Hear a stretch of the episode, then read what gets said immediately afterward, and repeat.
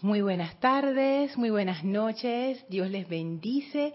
Yo soy Lorna Sánchez dándoles la bienvenida a este espacio Maestros de la Energía y Vibración. Espero que estén muy bien el día de hoy. Para iniciar esta clase vamos a conectarnos con la energía de los maestros ascendidos. Así es que por favor les voy a pedir que cierren sus ojos suavemente, tomen una inspiración profunda Retengan unos segundos y exhalen soltando toda tensión. Inhalen nuevamente bien profundo. Retengan unos segundos y exhalen soltando toda preocupación, toda energía discordante del día. Sientan cómo toda esa energía sale de ustedes. Hola César, Dios te bendice y resbala suavemente a una gran llama blanca que flamea a sus pies. Y esa llama succiona y absorbe toda esa energía discordante y la transmuta en luz. Visualicen esa gran luz absorbiendo esta energía, transmutando esta energía, elevando esta energía a su perfección. Y esa energía se eleva junto con la llama como un gran pilar de fuego blanco, envolviéndolos por completo, elevando sus conciencias aún más, hasta que sentimos la presencia del amado jerarca del templo de la ascensión, el amado Serapis Bey. Dentro de esta poderosa purificación, ascensional. Permitimos que el Maestro entre a nuestras conciencias y las eleve y las purifique aún más. Enviamos nuestra gratitud al Maestro por recibirnos en su hogar una vez más y el Maestro, contento de tenernos allí, nos da su bendición y abre un portal frente a nosotros y nos invita a atravesarlo para ir al séptimo templo. Así es que atravesamos el portal y atravesamos primer, segundo, tercer, cuarto, quinto, sexto templo y ahora estamos en el séptimo templo donde nos recibe el amado Maestro Ascendido Saint Germain. Y vemos detrás de él, en el centro del templo, el magnífico altar de fuego violeta, anclaje del amado Arcángel Zadkiel.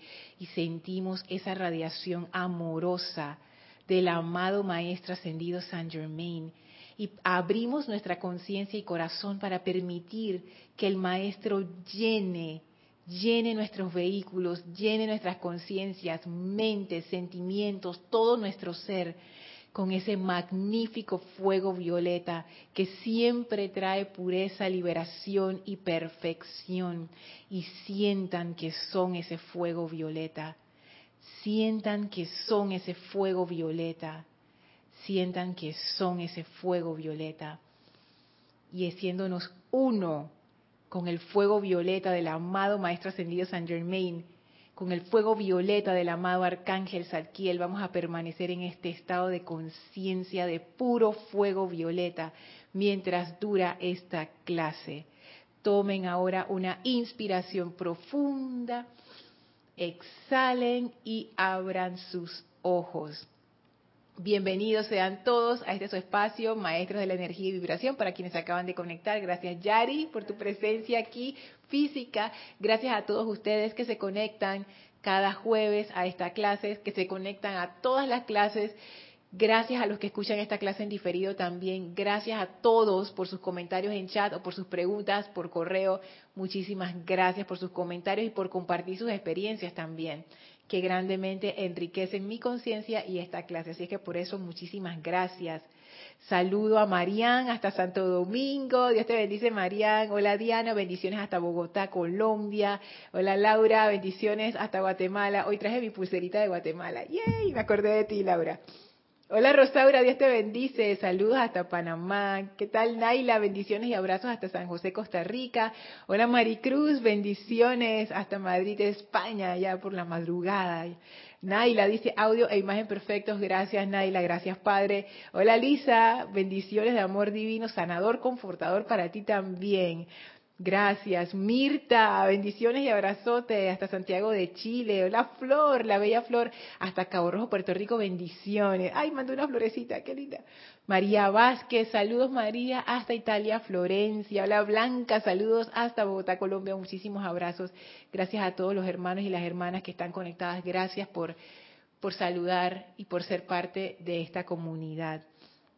La clase de hoy es la continuación de la clase anterior en donde estábamos explorando qué hacemos frente a la imperfección, que es un tema que, como ya les he comentado, a mí me interesa mucho porque es la realidad. O sea, es lo que uno se encuentra todos los días, ¿no? Y si bien es cierto que uno tiene momentos así espectaculares, con la presencia, con los maestros, momentos llenos de intuición y de amor divino, pequeños milagros que le pasan a uno y grandes también en la vida diaria, grandes momentos de liberación. También existen estos otros momentos en donde uno dice, ¿y qué ha pasado aquí? Dios mío, ¿esto qué es? Entonces, para esos momentos que no son ideales, estamos explorando qué hacer, cómo aplicar el fuego violeta cómo ser el fuego violeta, cómo ser ese fuego violeta en acción, porque es lindo leerlo en los libros, pero yo siempre me he preguntado cómo uno se convierte en ese fuego violeta en acción. Y esa es una pregunta que yo he tenido desde que comencé en la enseñanza hace literalmente 20 años. Eh, me acuerdo que en ese momento cuando yo entré, Cristian, yo era, Cristian era mi instructor. Yo entré a un grupo donde estaba, Cristian era el que, el que dirigía ese grupo, dentro del grupo Serapis Bay. Él daba la clase de los jueves, creo que era jueves también. Y me acuerdo que yo iba después de la universidad, todavía estaba en la universidad en ese tiempo. Y yo, me acuerdo haber acorralado a Cristian. Esa es la palabra correcta, porque en ese tiempo yo estaba como bien salvajita y, sí, Cristian les puede echar los cuentos. Eh, yo era como la misma persona, pero un poco más áspera. Y entonces yo lo, acorralé varias veces, como quien dice, hey, ¿cómo así que ese sentimiento de liberar la vida a punta de amor? Yo no entiendo eso. O sea, yo entiendo las palabras, yo entiendo el argumento, yo entiendo la lógica, no entiendo cómo se siente, cómo así liberar la vida a punta de amor. Y desde ese tiempo, yo llevo pidiendo iluminación para que se me revele cómo se siente liberar la vida a punta de amor. O sea, qué se siente, cómo se siente eso. Y creo creo que por fin, por fin, por fin estoy llegando a una respuesta. No una respuesta de la cabeza solamente, sino una respuesta real. ¿Cómo uno hace esto? Y tiene que ver con la clase que vimos el jueves pasado de la amada Palas Atenea, que esa clase a mí la verdad me estremeció bastante. Y no crean que uno tiene, bueno, depende del instructor, pero en mi caso yo no es que yo preparo la clase, es que yo tengo todas las preguntas y todas las respuestas. No, o sea, yo más o menos intuyo por dónde es, qué es lo que vamos a ver hoy. Yo reviso el material, pienso al respecto, saco algunas cosas interesantes que quiero compartir, pero el resto yo se lo dejo a los maestros, por eso es que hacemos la invocación al inicio, para traer esa energía, porque yo he dado clases sin hacer invocación y visualización y haciendo invocación y visualización y yo les puedo decir que la diferencia es muy grande y la cosa no fluye, por lo menos para mí, a mí en mi caso particular no fluye igual. Así es que yo dejo ir y la clase anterior a mí me sorprendió porque yo sentí ese permiso de la amada Palas Atenea, donde ella me dice, Lorna, si tú encuentras la imperfección, es momento de liberar la vida a punta de amor. Y si en ese momento se te fue la onda, no importa. Cuando te acuerdes, libera la vida punta de amor. Y amada Palas, y si fue, y si me acordé de que un año después, y la amada Palas dice, no importa. Libera, es más, ella lo, es que a mí me encanta cómo ella lo dice, en el instante en que ustedes se hacen conscientes de cualquier fechoría, tomen esa oportunidad para liberar la vida a punta de amor. Y a mí lo que me encanta de esa frase y de, y de algo, y, del mismo argumento que yo uso en párrafos anteriores, que no voy a leer para no extenderme tanto, es que ella lo pone en función de uno, de uno con su conciencia, así tal como está. Y ella lo que dice es, en el momento en que tú te sientas mal, haz la invocación.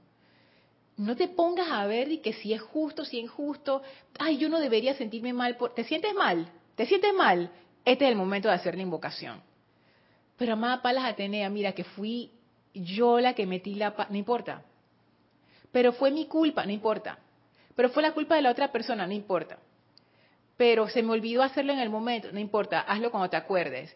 Pero amada Palas Atenea, tú sabes que yo la verdad, yo la verdad, yo me quería agarrar mi rabia, porque yo estaba indignada con eso que me pasó, y yo escogí conscientemente molestarme y enviarle cosas feas a la persona.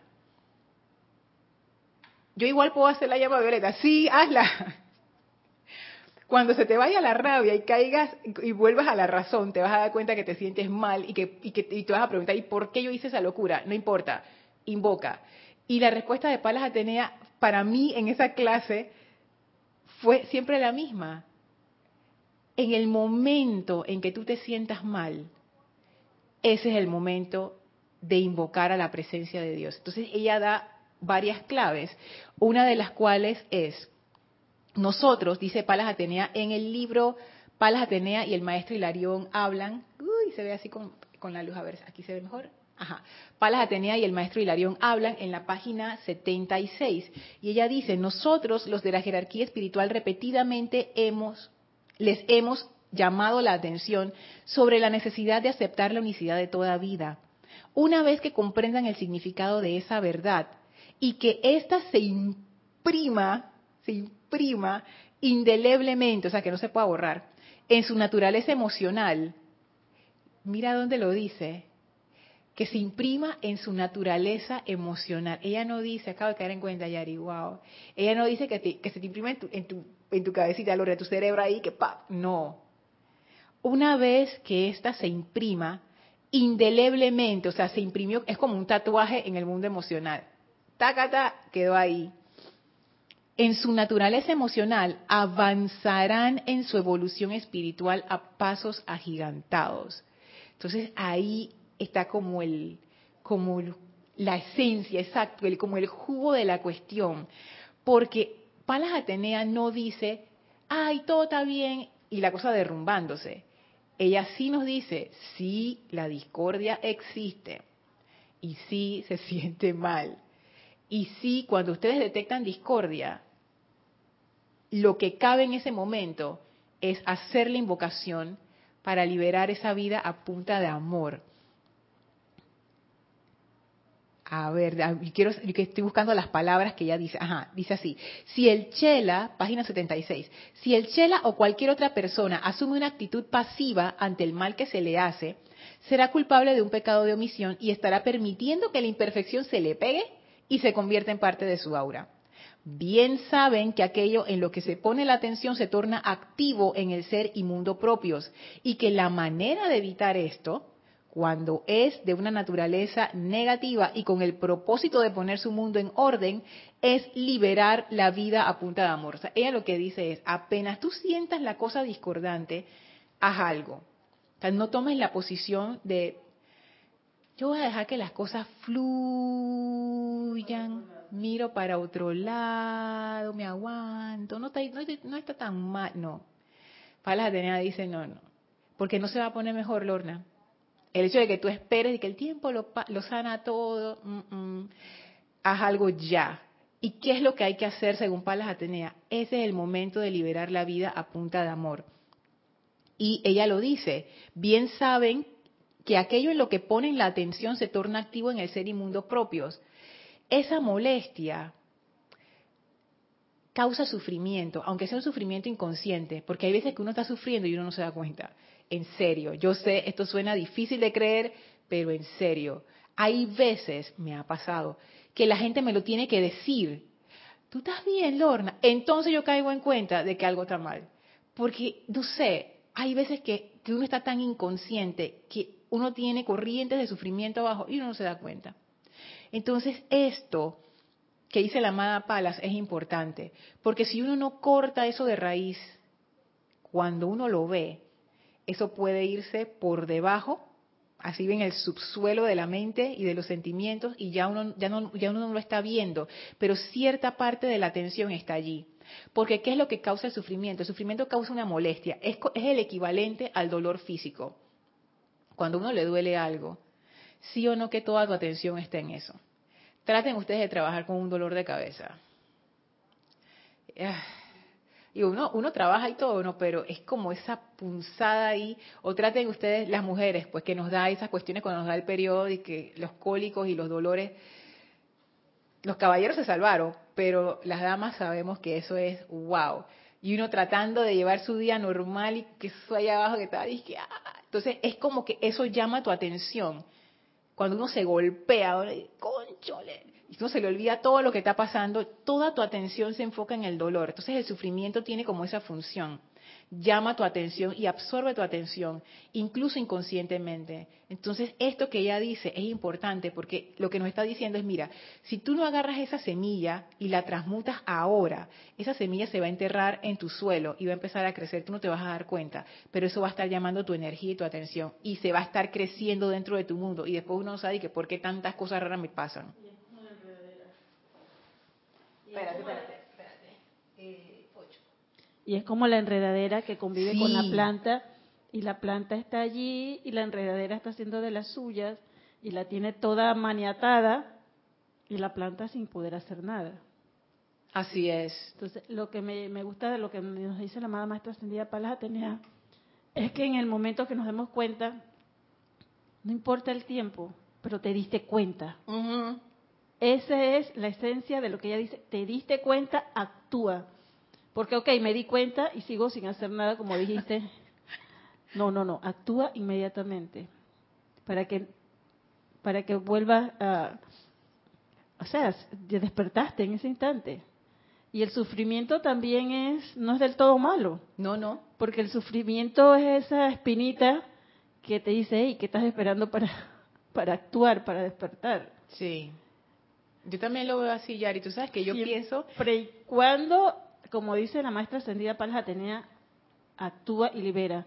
Porque también uno se queda ahí por años y haces el sufrimiento lo haces tu enredadera. Sí, y te acostumbras. Y me acostumbro. Porque te sientes cómodo. Está molestando, pero ahí está, no importa. Sí, tú sabes que, wow, eso, es que de la forma en que lo planteaste, Yari, es fuerte porque, porque también me ha pasado darme cuenta y no hacer nada. Por cualquier razón, por miedo, por incomodidad, porque la cosa está tranquila, ¿para qué yo voy a revolver la olla si todo está más o menos, más o menos, más o menos? Sí, de verdad que, es un llamado de atención fuerte. Pero incluso porque la, el, ser externo de uno es así, ¿no? Uno siempre quiere que escapase. Pero incluso, si, porque uno puede decir, es que, ah, pero me di cuenta, pero no hice nada, Yari, no hice nada. Entonces, ya, pues, o sea, como que me tira al abandono. No, Palas Atenea dice, no, no, no, no. Tú te quieres tirar al abandono, tírate al abandono. Y cuando te cansas de estar tirada y te vayas ya es que yo me quiero parar, ahí, haz la invocación. Entonces, como que al final, libre, es o es libérate, libérate caramba, porque va a llegar un momento, y, la amada Palas lo sabe, en algún momento tú te vas a cansar de estar comiendo miseria, en algún momento, y cuando ese momento llegue, Palas Atenea vino a decirnos, aquí estoy. No importa cuándo sea, no importa la condición, no importa si tú tuviste la culpa o no la culpa, porque la, la, famosa culpa, que en realidad no es culpa, sino asumir la responsabilidad, pero uno lo siente como una culpa y como una vergüenza, no importa o si el o si uno se lo atribuye a la otra persona. No importa, no importa, ni qué sea. Además para la ni me echa el cuento. Al final termina igual, libera la vida a punta de amor. Ya. Entonces, con base en eso, la segunda parte de la clase es, ¿y cómo yo hago eso pues? Está bien, pues invocar la presencia, toda la cosa, así como, como decía Palas tenía en la clase anterior, bien chévere. ¿Cómo yo voy a liberar esa vida a punta de amor? si yo siento que esa vida me hizo daño. O yo siento que yo soy la ofensora que está haciendo daño. Y eso es algo que traté sin planificarlo, parte de eso en, una, en la clase que cubrí este martes 7, martes 7 de, de febrero, en el espacio La Voz del Yo Soy.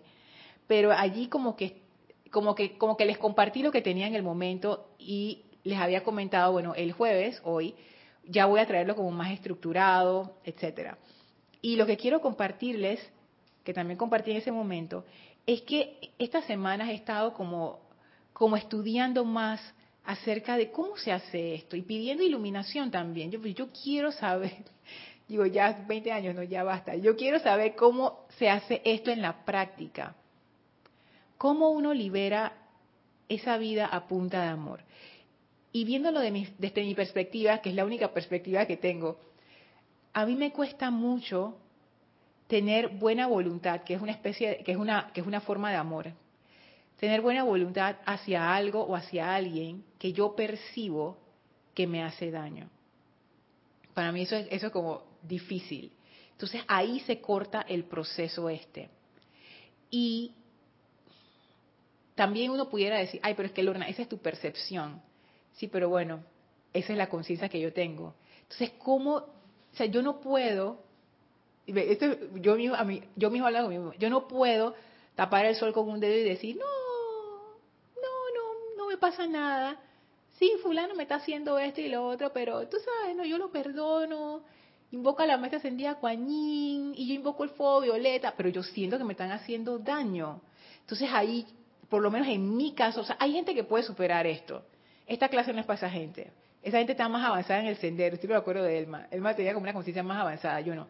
Entonces, esta clase es para los que decimos, pero es que no puedo hacer el salto porque me siento atacada o me siento ofendida por mí misma. Es perdón, es peor porque el ataque es contra uno mismo.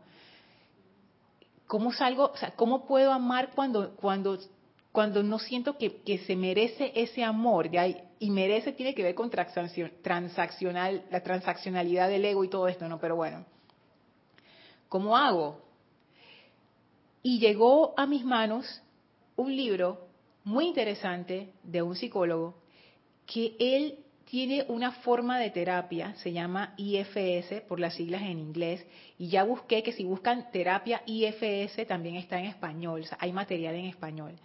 Así es que, sobre todo en España, que generalmente están como en la vanguardia de estas cosas, me encanta. Y él lo que dice es que en el modelo que él desarrolló para poder entender la psiquis humana y ayudar de una mejor manera a sus clientes, porque él tenía su, él es un psicólogo eh, graduado y todo, o sea, doctor, no sé qué. Y entonces él veía que él tenía habían pacientes con los que él no tenía éxito, cierto tipo de pacientes, y él decía, pero no entiendo, y él realmente quería ayudar a la gente, y él fue a través de sus pacientes explorando estas facetas de la psiquis humana. Y él desarrolló un modelo en donde él dice que nosotros no somos, nuestra mente no es como una unidad, sino que nuestra mente está dividida en muchas partes, y estas partes son como diferentes personalidades. Y me acuerdo una hermana acá del grupo que ella decía que ella tenía varias personalidades, ¿no? Tú sabes, tú sabes quién es. Entonces, y, yo también, que me, ah, esa es Yami, gracias Yari. Y yo me pongo a ver también, hay veces que uno siente que uno, somos como varias personas, ¿no? Hay unas veces que uno tiene como una parte que es la parte responsable, hay otras veces que uno tiene la parte que es la parte como traviesa, o la parte que se porta mal de vez en cuando. Entonces este, este doctor desarrolló este modelo diciendo que en realidad nosotros somos seres múltiples, que hay un ser, según su investigación y todo el trabajo que él ha hecho, hay como una esencia, como un ser, y este ser está rodeado de estas partes. Y cuando las partes pierden su camino por algún evento traumático o por alguna cosa que les pasó en la vida, esas partes opacan al ser. Y estas partes son, son de, usando la terminología de los maestros, estas partes son las partes discordantes de nuestras vidas. Y ese ser sería eso que los maestros llaman la presencia o la conciencia crística. Entonces es muy interesante ese método en donde él dice, es que en realidad las personas no actúan mal porque su esencia es mala. Las personas tienen estas actitudes y acciones no útiles o dañinas contra ellas mismas o contra otros, porque estas partes se han salido del camino. Y se salieron del camino no porque estas partes de nosotros son malas, sino porque están tratando de protegernos. Porque cuando sucedió ese evento traumático, dice que lo que hace que las partes se, como que se fraccionen, hola Yami, Dios te bendice, es que la parte siente que no puede confiar en el ser y que esto generalmente pasa en la infancia.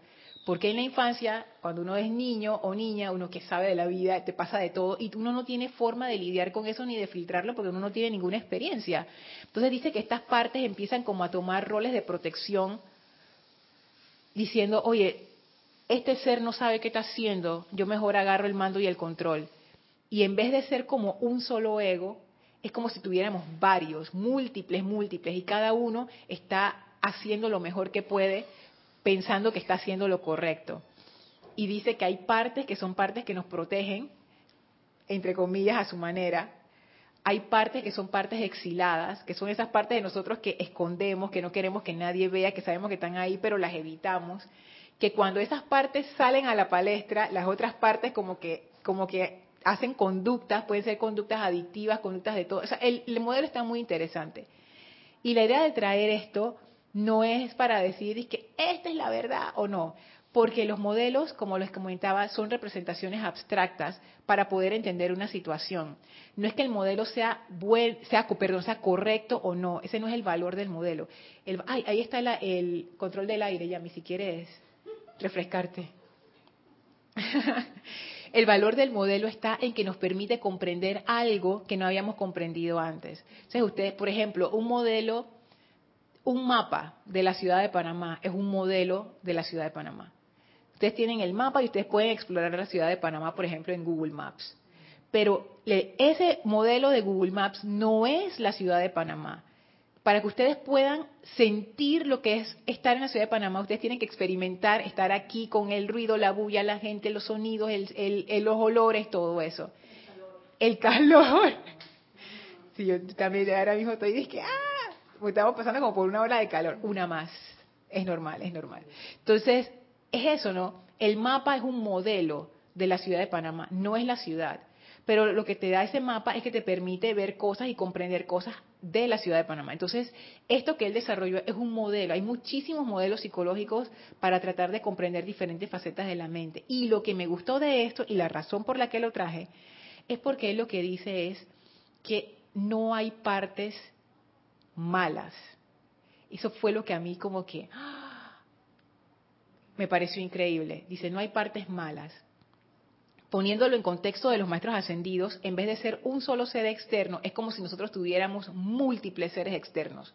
Y cada uno tiene su agenda, y cada uno tiene su comportamiento, y cada uno tiene su motivación. Pero en el fondo, esa motivación no es mala. Por ejemplo, esa parte de, de uno que lo hace comer en exceso esa parte de uno que lo hace tomar en exceso, esa parte de uno que lo hace hacer algo que uno no, que uno, uno siempre, pero yo no entiendo por qué cada vez hago esto, no entiendo. O esa parte que, que cada vez que uno va a hacer un proyecto y uno dice, wow, tú mismo te saboteas a ti mismo. Y tú no, pero yo no entiendo por qué, si esto es algo que yo quiero hacer y me gusta, ¿por qué no acabo de arrancar y hacerlo? Entonces él dice, esas son partes de uno que te están protegiendo. De repente esa parte dice, no te vas a lanzar a hacer cosas nuevas porque cuando, cuando estábamos en, esta edad, tú hiciste eso y nos pasó algo malo. Así que yo me voy a encargar de que tú no hagas eso. Entonces cada parte como que hace, se encarga de, algo, ¿no?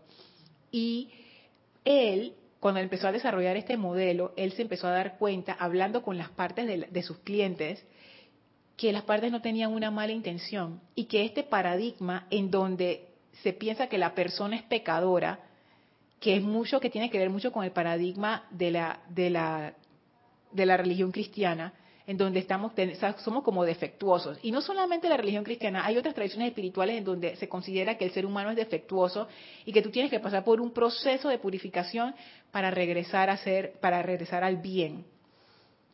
Y según este paradigma que él presenta, él dice, no, hay partes de nosotros que tienen actitudes discordantes, y esas partes quieren ser libres, que eso fue otra cosa que me gustó. Esas partes quieren ser libres, esas partes no quieren estar en esos roles discordantes porque están sufriendo. Esas partes, usando ahora la terminología de los maestros, lo que quieren es ser liberadas a través del amor. Entonces, de eso se trata la terapia, de liberar esas partes discordantes de uno mismo a través del amor. Y, en, a medida que uno libera esas partes, uno aprende a lidiar con otras personas porque uno lidia realmente con las partes de las otras personas y no con el verdadero ser. Entonces, a mí me encantó eso y me encantó esa ruptura de ese paradigma que yo me di cuenta que tenía, en donde presupongo que hay como una maldad ahí oculta, ¿no? Incluso a nivel de la personalidad, digo, bueno, sí, la presencia de Dios yo soy está en todos, pero ese ser externo es discordante. Y ahora, gracias a esto, empiezo a comprender, es que esa discordia está ahí por una razón.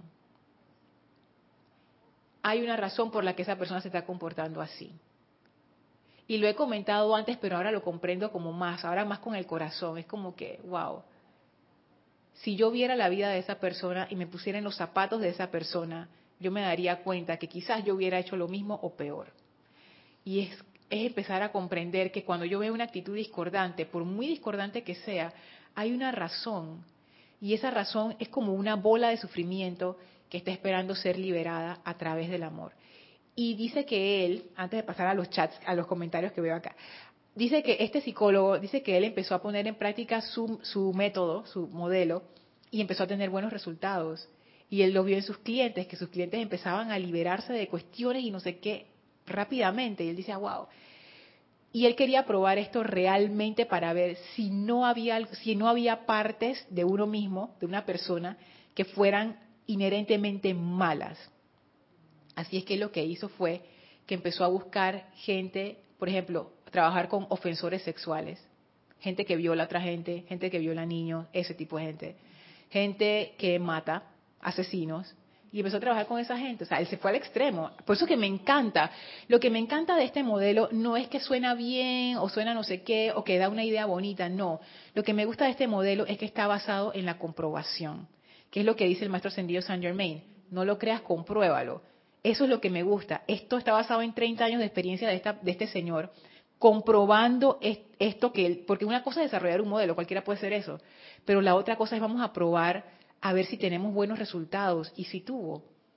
Y él probó su modelo en casos extremos. Digo, vamos a ver si aquí, aquí encuentro una parte de estas personas que definitivamente yo puedo decir, sí hay maldad, y dice que no encontró que no encontró, en todos los casos dice, no encontré ninguna parte, por muy horrible que fuera su conducta, que no tuviera una motivación, que no fuera a tratar de proteger o tratar de salvar al ser de algo, de una amenaza. Y, uno, y lo sabe, porque en psicología se trata mucho y, también en el conocimiento popular ya uno sabe que, por ejemplo, personas que han sido maltratadas de niños, muchas veces, no todas, pero muchas veces vuelven a, reproducir ese maltrato en sus familias. Y es como una cadena terrible de sufrimiento. El, abuelo lo hacía, el papá lo hace, el hijo lo hace, y cuando tenga un niño lo va a volver a hacer. Entonces, porque él habla también de eso, hay partes como heredadas que vienen bajando a través de las familias. O sea, es muy interesante. Pero lo que quiero traer aquí es que me encantó este trabajo de este psicólogo porque él pudo comprobar en su práctica que efectivamente eso de que, los seres humanos son malos porque eso no es así.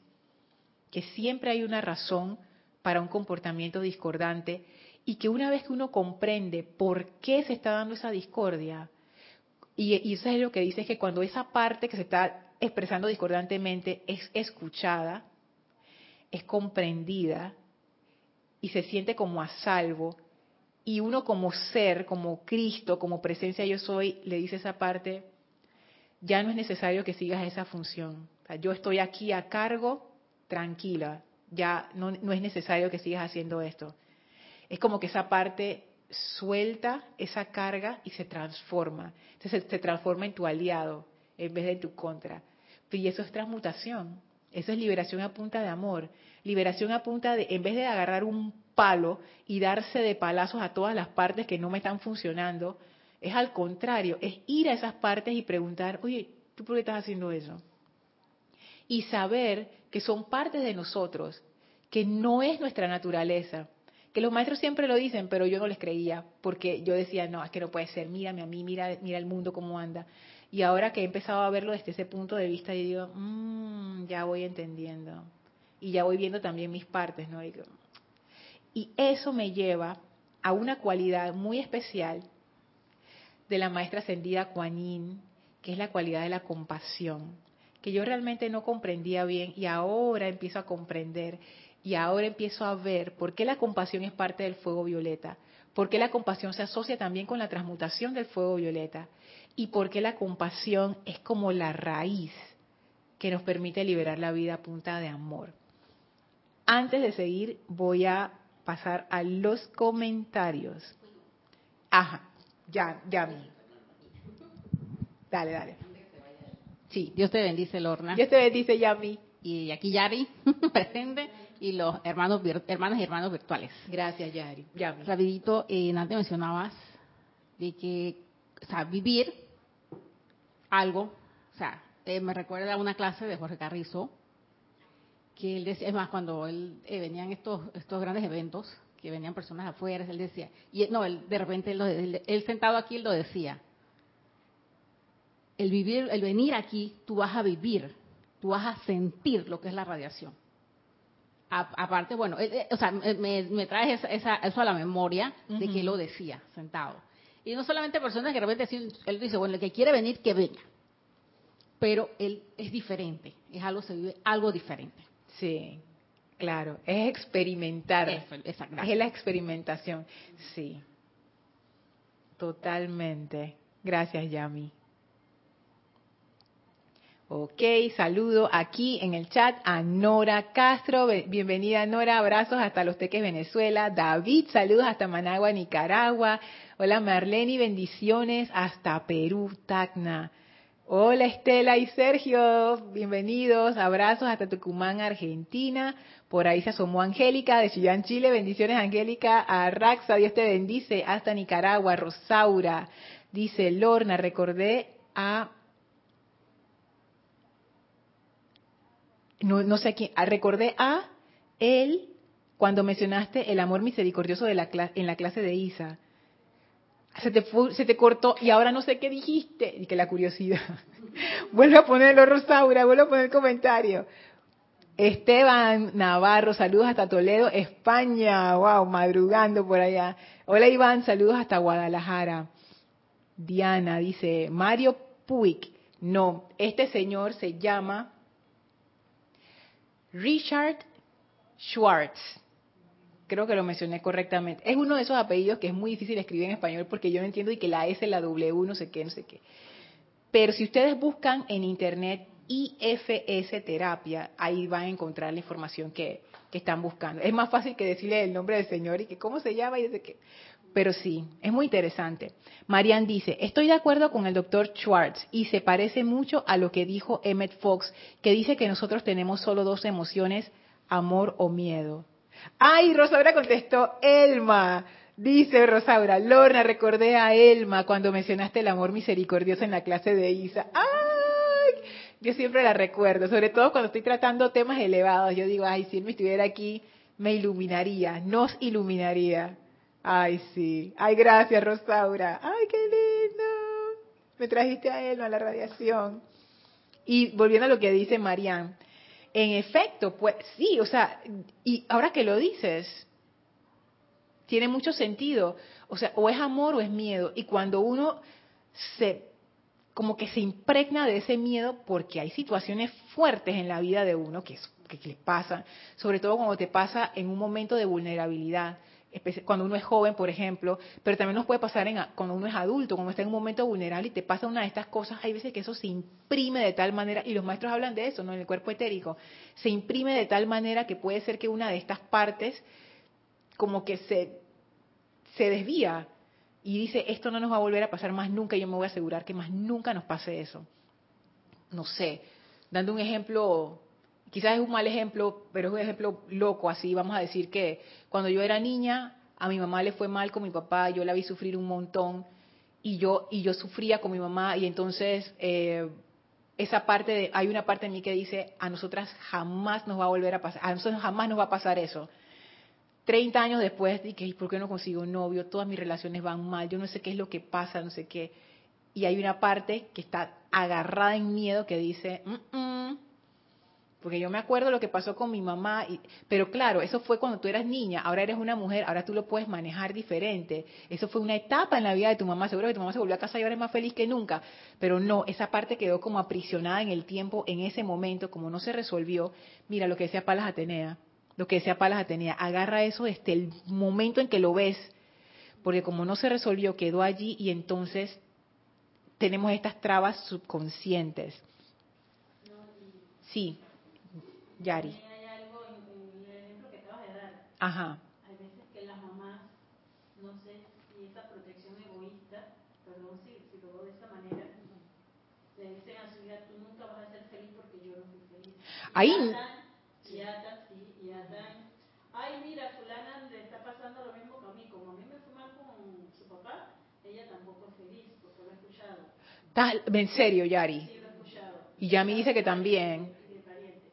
Entonces, hey, porque tú no fuiste feliz, no quiere decir que tus hijas, y irónicamente, pasa, pasa porque la mamá, que es el vínculo más sagrado que uno tiene, al no dejar ir eso, como que lo transmite también, y si la hija dice, no, yo voy a ser feliz, se, se ancla en ese y, y no lo va a hacer tampoco.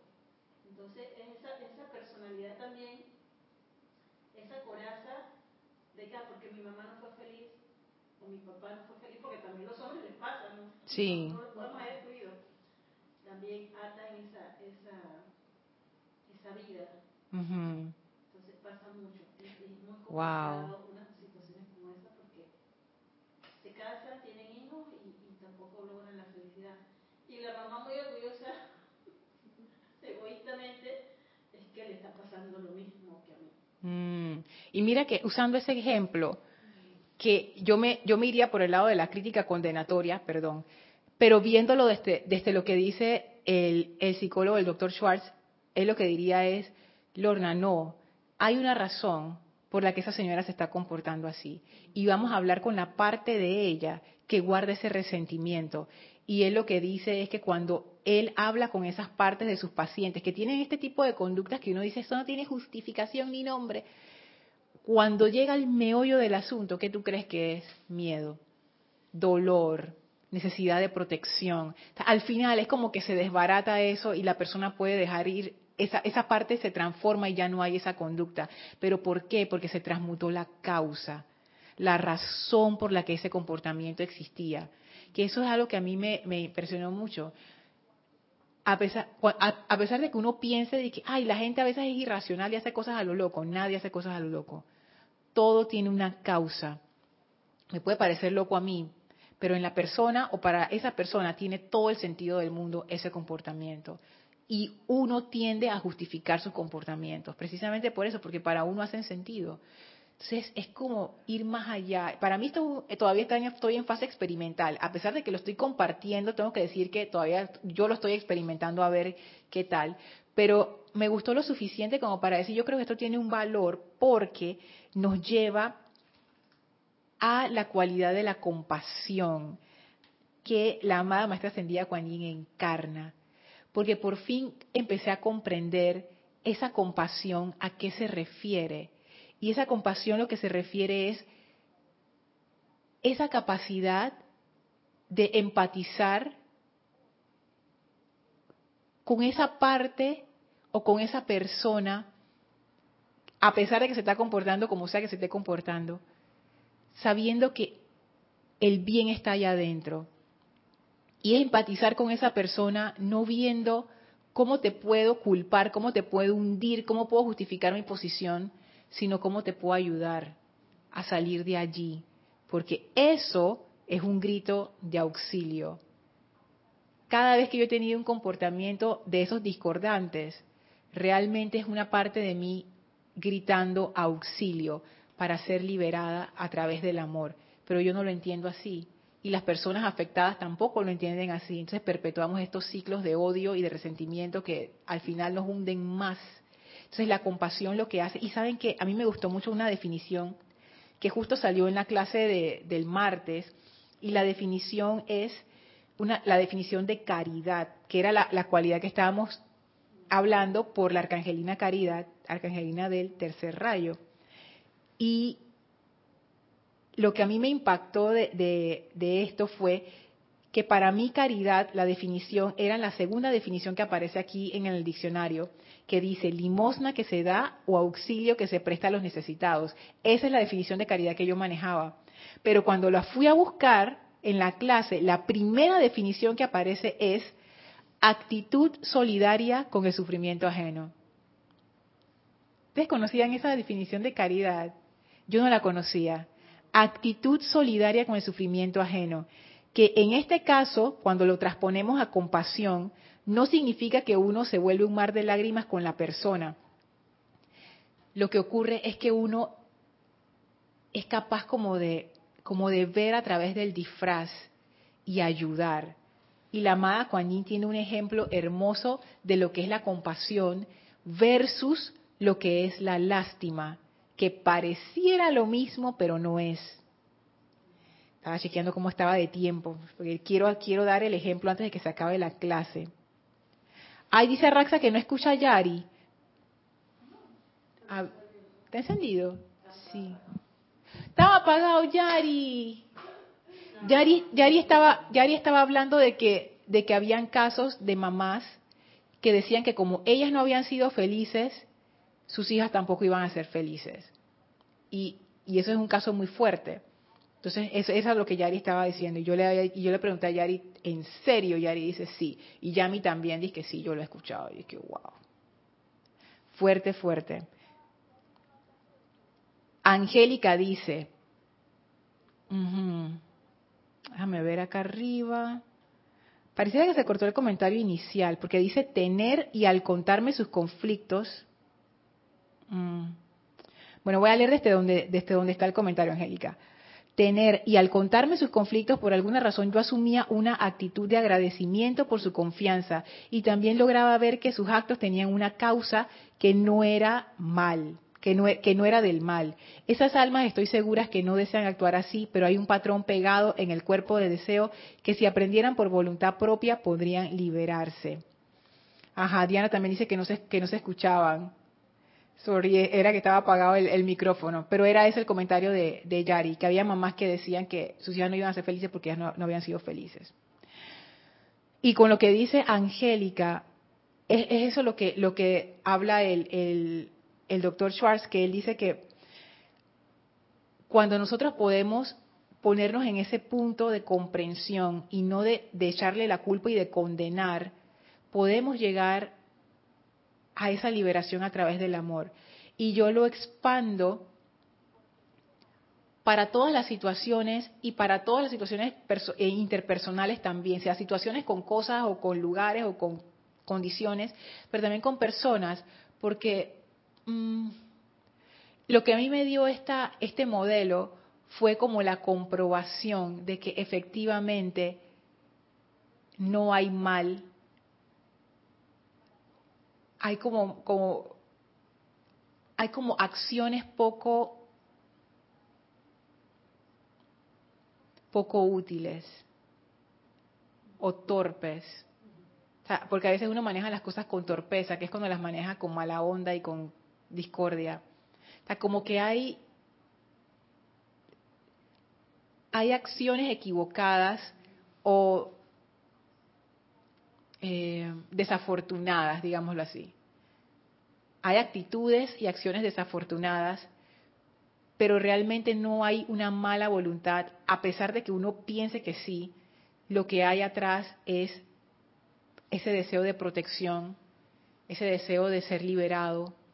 Y eso a mí me dio la confianza como para decir, ok, entonces quiere decir que yo sí puedo amar a pesar de que yo perciba discordia, yo puedo confiar en que detrás de esa discordia está una necesidad y la necesidad es de ser liberada. Y ahí empecé a comprender ese sentimiento del fuego violeta. Cuando el arcángel Satiel dice y la Santa Matista dice, nosotros nos encanta liberar la vida a punta de amor. Doquiera que nosotros vemos vida aprisionada, nosotros vamos allí y liberamos esa vida a punta de amor. ¿Está encendido? Sí, sí. Bueno. Nunca puede haber mal, porque la sustancia que yo estoy recibiendo viene prístina y pura de la presencia de Yo Soy. Yo la califico con desafortunadamente o, o entre comillas lo que llamamos mal, pero siempre va a estar pura. En su esencia algo guarda de pureza, Por eso es que nunca puede haber una maldad 100%, porque es la energía que Dios me da, o la presencia de Dios yo soy me da, que recibí pura. Y yo la ensucié, pero nunca va a transmutarse en maldad porque, la, porque no puede. La luz de Dios es perfecta. Y a mí me faltaba la comprobación de eso. Yo necesitaba que alguien viniera, esta es mi mentalidad, perdón, Santo Tomás, ve para creer. A mí me faltaba que alguien viniera y me dijera, sí, Lorna, es correcto. Fíjate, eso que dicen los maestros, yo hice un estudio por los últimos 30 años de mi vida y dediqué a ver esto y efectivamente he descubierto que en realidad ese mal que uno piensa no existe y que no somos y que los pecadores y que no sé qué y ese paradigma está no nos hace bien es un modelo también para comprender el mundo, pero cada vez es menos útil. Usemos otros modelos que son más útiles, como este. O puede ser cualquier modelo que tenga esa mentalidad elevadora en donde no estamos buscando a los culpables, sino cómo liberar la vida. He empezado a comprender lo que significa liberar la vida a punta de amor. He empezado a darme cuenta que esa discordia es un llamado para liberar la vida a punta de amor. He empezado a comprender la, función sacerdotal del fuego violeta, que es como que cuando tú ves discordia, el sacerdote o la sacerdotisa de fuego violeta entra en acción, porque esa es la llamada, esa es la oportunidad. Y en vez de verlo como que me están haciendo sufrir, es al contrario, yo voy a ver cómo hago para esa energía que está sufriendo, que se está revolcando ahí, que está echando discordia, que ya no sabe ni qué más hacer. Esa energía requiere liberación a punta de amor.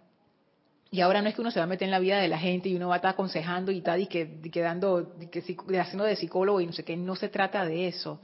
Se trata simplemente de amar. Eso es lo que se trata, de ayudar. Por ejemplo, de seguro les ha pasado cuando están con personas que ustedes quieren mucho, que cuando uno está con una persona que uno quiere mucho, uno como que le pasa más cosas que no le pasaría a otra persona. Y ponte que la persona dijo algo así como, como de mala gana, y uno dice, oye, ¿estás bien? ¿Te pasa algo? ¿Estás preocupado? ¿Qué, te pasa? La actitud no es de que, ¿qué te pasa? No sé qué. No, la actitud es que si, si fulano no es así, ¿por, porque, ¿qué, te pasa? ¿Te sientes mal? No sé qué, la persona te dice, que sí, hombre, que mira, tuve un problema, no sé qué, y tú dices, ay, a la vida. Entonces ya como que la persona se desahoga ahí un poco y, y, uno trata como de elevar la energía y eso. Pero es eso, ¿no? Como ese paso de buena voluntad, no quedándome en la discordia, sino viendo a través de la discordia esa vida que en ese momento lo que me está pidiendo es, oye, no me juzgues, no me hagas más daño lo que yo quiero es ser liberada. Y el fuego violeta, todos los rayos liberan, pero la forma de hacerlo del fuego violeta es a través del amor. Y les voy a leer esto de la compasión en los últimos siete minutos de la clase. Y dice así, esto está en el diario del Puente de la Libertad de Kuan en la página 16. Me gustaría traer esto a la atención de ustedes hoy, debido a que la compasión es una cualidad positiva. La lástima es una cualidad negativa, o sea, la lástima es como absorbedora y te hunde. La compasión es una cualidad proactiva y eleva. Sigue diciendo la amada Kuan Yin, estas dos cualidades son opuestos exactos. Tal cual sea, Tal cual les ha dicho el maestro Saint Germain, la lástima constituye un acuerdo o componenda con la imperfección. ¿Qué quiere decir el maestro con esto? Pues que tu fuerza vital, fluyendo a través del cordón de plata desde tu presencia, abalanzándose sin control y adhiriéndose a personas acongojadas, inmediatamente asumen la cualidad de esa zozobra. Lo que decía Palas Atenea, donde pones tu atención, en eso te conviertes. En la lástima yo pongo mi atención en la discordia. Ay, pobrecita, ay, mira lo que le pasa. No en la solución, en la discordia. Y se te pega. Y es lo que ella dice. Inmediatamente asumen la cualidad de esa zozobra. Sigue diciendo, de esa manera, en vez de ayudar a esa persona, la recargas aún más con la misma cualidad de esa energía infeliz al volver tu atención y tu lástima, o sea, tu energía calificada, hacia ella. Permites que la virtud fluya saliendo de ti sin control alguno. miren lo que dice, magnificas y magnetizas la aflicción. Es terrible, porque no solamente uno la trae hacia, hacia uno mismo, sino que la hace más grande a través de la lástima. Entonces sigue diciendo la amada Kuan por el contrario, la compasión, al dilucidar el requerimiento del momento, pongan atención a esa frase, al dilucidar el requerimiento del momento, ¿qué es lo que se requiere aquí? No permite que el sentimiento deje la llama del corazón con la aceptación de la apariencia discordante. en ese momento, ella está viendo a través de la ilusión. Dice, no, mi energía no se va a pegar a la discordia que yo estoy viendo, que es la superficie. Yo voy a la causa. Y dice la amada Kuan Yin, no acepta que haya un poder más grande que Dios. A esa frase le tenemos que dedicar una clase completa, porque hay toda una conciencia detrás de eso que la amada Kuan Yin explica. Sin embargo, aquí lo que ella dice es, esa discordia no tiene poder. Que eso es algo que tienen los seres de fuego violeta. Ellos no le tienen miedo a la discordia, en lo absoluto. Porque ellos están viendo a través, a través, a través. Ellos están viendo y apuntando al amor, toda la distancia. Entonces, para ellos esa discordia que a mí me asustaría y me aterrorizaría o me haría ah, ponerme furiosísima o agarrar una depresión, un ser de fuego violeta es, mira, yo voy a través de eso, a la causa, a liberar a través del amor. O sea, es, como ella dice, es una cualidad activa. En la lástima es, ay, pobrecito, entonces te lo alas hacia ti, hacia adentro y te haces uno con la discordia. La compasión es al contrario, es como dice, ven acá, yo voy yo voy allí y voy a liberar esa vida a punta de amor. Y sigue diciendo, luego, con el equilibrio magistral de ese anclaje divino, los poderes sanadores son atraídos y proyectados a la persona que tiene la necesidad. En este caso ya está hablando de eso porque está dando un, discurso de sanación. Yami, ahí está el, aire, el control del aire por si quieres ponerlo. Todo este tiempo, dice la amada Kuan tu propia presencia electrónica a través de tu mundo emocional está en total maestría de la condición o circunstancia. O sea, en, en todo momento tú estás centrado porque sabes qué estás haciendo. Y dice, por ejemplo, en el caso de un accidente, si un individuo con lástima fuera a escudriñar una persona cuya sangre de vida estuviera hemorragiando, o sea, tiene una hemorragia, el individuo lastimoso probablemente se desmayaría, mientras que la persona compasiva le daría una asistencia inmediata al herido, deteniendo el flujo de sangre. Es importantísimo que ustedes comprendan esto. Miren esto, es importantísimo que ustedes comprendan esto. Verán, la mismísima naturaleza de los interesados en sanación generalmente los hace extremadamente sensibles a la aflicción. En su fervor por ayudar, frecuentemente se inclinan a aceptar como real las apariencias en el mundo de la forma y al así hacerlo no solo se desgastan mediante la lástima, a veces hasta el punto de desmayarse, sino que también magnifican esas aflicciones en su prójimo. Estoy a un minuto de las ocho. ¡Ah! Pero bueno, ese es el ejemplo de la compasión versus la lástima. Qué interesante con lo que hemos conversado. Para mí la compasión ahora adquiere como, como otra dimensión, porque empiezo a comprender que esto se hace desde un punto de control, de autocontrol, amor, claridad, júbilo, ausencia total de miedo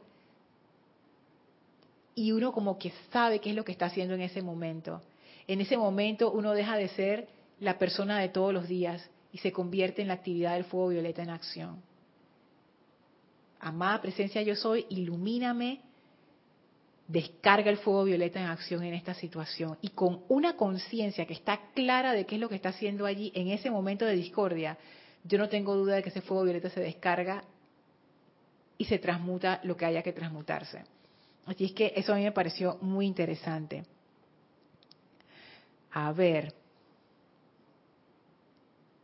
Dice Marian, estuve leyendo unos pensamientos muy iluminados, donde dice que la sociedad, nosotros, estamos estancados en etapas infantiles no resueltas y lo que sale es el miedo. Yo también pienso lo mismo. Y como estamos ya trascendiendo esa, esa etapa, estamos buscando como maneras para quitarnos ese miedo y por eso creo que hay, hay tanto movimiento para comprendernos a nosotros mismos y liberarnos, eso es lo que dice el maestro, liberarnos a punta de amor. Angélica dice, Lorna, estoy pensando que creemos saber, pero lejos estamos, no podemos declarar bueno o malo, es solo concepto. Todo es relativo y en esa relatividad también hay verdades que se pueden entender.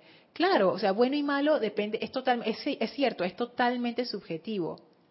Sin embargo, también hay un valor en esa subjetividad y es que cuando uno se sienta mal, reconocer eso como un llamado de atención y de acción inmediata. esa clase de palabras tenía a mí, la verdad que me, ah, me liberó bastante y me hizo darme cuenta de ciertas cosas. Sea que lo bueno y lo malo, no usarlo, no usarlo para juzgar a otros ni a uno mismo, pero sí usarlo como un indicador de cómo me estoy sintiendo. Esa parte, para eso sí pienso que es útil. Lisa dice, es que nuestras aparentes discordias nos llevan a nuestra liberación a punta de amor, porque es la piedra angular para nuestra ascensión. Yo también pienso lo mismo, eh, cada una de estas partes o de estas, o estas fases de nuestras vidas o de estas situaciones que resolver, nos llevan más cerca de la liberación, porque uno es como uno irse quitando peso, ¿no? Como estos globos que tienen los pesos cuanto menos tienes, más, más te vas elevando. O sea, no hay que hacer un esfuerzo por elevarse. Uno se está elevando ya, pero digamos que tenemos peso extra. Al ir liberando eso, es como que esa, esa energía discordante se transforma como en tus alas y vas más hacia arriba, cada vez más alto. Arraxa dice, Lorna, el documental Joy, con el Dalai Lama y Desmond Tutu, parte de esa premisa santa, santo tomasina, comprobar científicamente los efectos de la felicidad en el sistema inmune. No lo creas, compruébalo. Es que así es. Sí, al ser externo no se le puede convencer solamente con palabras. el convencimiento más fuerte es la comprobación. Y de allí, por eso pienso yo que el maestro ascendido Saint Germain lo dice tanto. Porque es como la forma más rápida de hacer un cambio de conciencia. Angélica dice, prueba de eso es que Marie Kondo, la reina del orden, libros, videos, clases de cómo ser ordenados en casa con los materiales, creció su familia, hijos, y se dio cuenta que no podía seguir con ese modelo. Y prefirió la armonía y compartir más con su familia que andar ordenando y ordenándole la vida a los demás. Es que claro, todos tenemos nuestras etapas y todos tenemos cosas que nosotros pensamos que así es, como para ayudar a los demás. Pero al final, el es que Kira también lo dice, el camino de cada quien es individual. O sea, los caminos en realidad son individuales, nuestros caminos, a pesar de que los compartimos, cada camino es diferente. Y es bueno cuando uno tiene estas realizaciones como la que le pasó a Maricondo, que cuenta Angélica, ¿no? Y lo mejor es que en vez de uno mantenerse, dice que no, ya yo tengo mi imperio de libros y de programas y yo no voy a cambiar mi forma y tengo que mantener esta apariencia para que nadie se dé cuenta, pero en el fondo yo estoy haciendo esto. Al parecer, según lo que cuenta Angélica, Marie Kondo dice, me vale. Me voy con mis hijos a vivir mi, vida en armonía perfecta y hago un cambio de vida y se acabó. Y no tengo que estar aparentando nada ni está diciendo. Y, eso está bien porque uno es como fiel a su propio corazón. Marian dice, cuando otra persona te hace sufrir es porque sufre profundamente dentro de sí mismo y su sufrimiento se está desbordando. No castiga, no necesita castigo, él necesita ayuda. Ese es el mensaje que está enviando. Thich Nhat Han. Thich Nhat Han era un monje, pues ya, ya él desencarnó, que tiene, él, wow, para mí esa es una de mis referencias. Ese señor estaba iluminado, para mí estaba iluminado. Y, es, y esto que, pones, Marian, que asumo que es, una, que es todo un, una, algo que él dijo, es esto mismo. Cuando otra persona te hace sufrir es porque sufre profundamente dentro de sí mismo y su sufrimiento se está desbordando.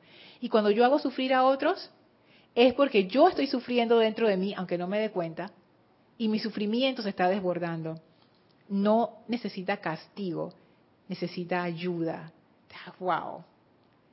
Y eso, él, él lo vivió, él no solo habla bonito, él lo vivió porque él, él, él ya tenía un montón, o sea, él ya estaba bastante mayor cuando falleció.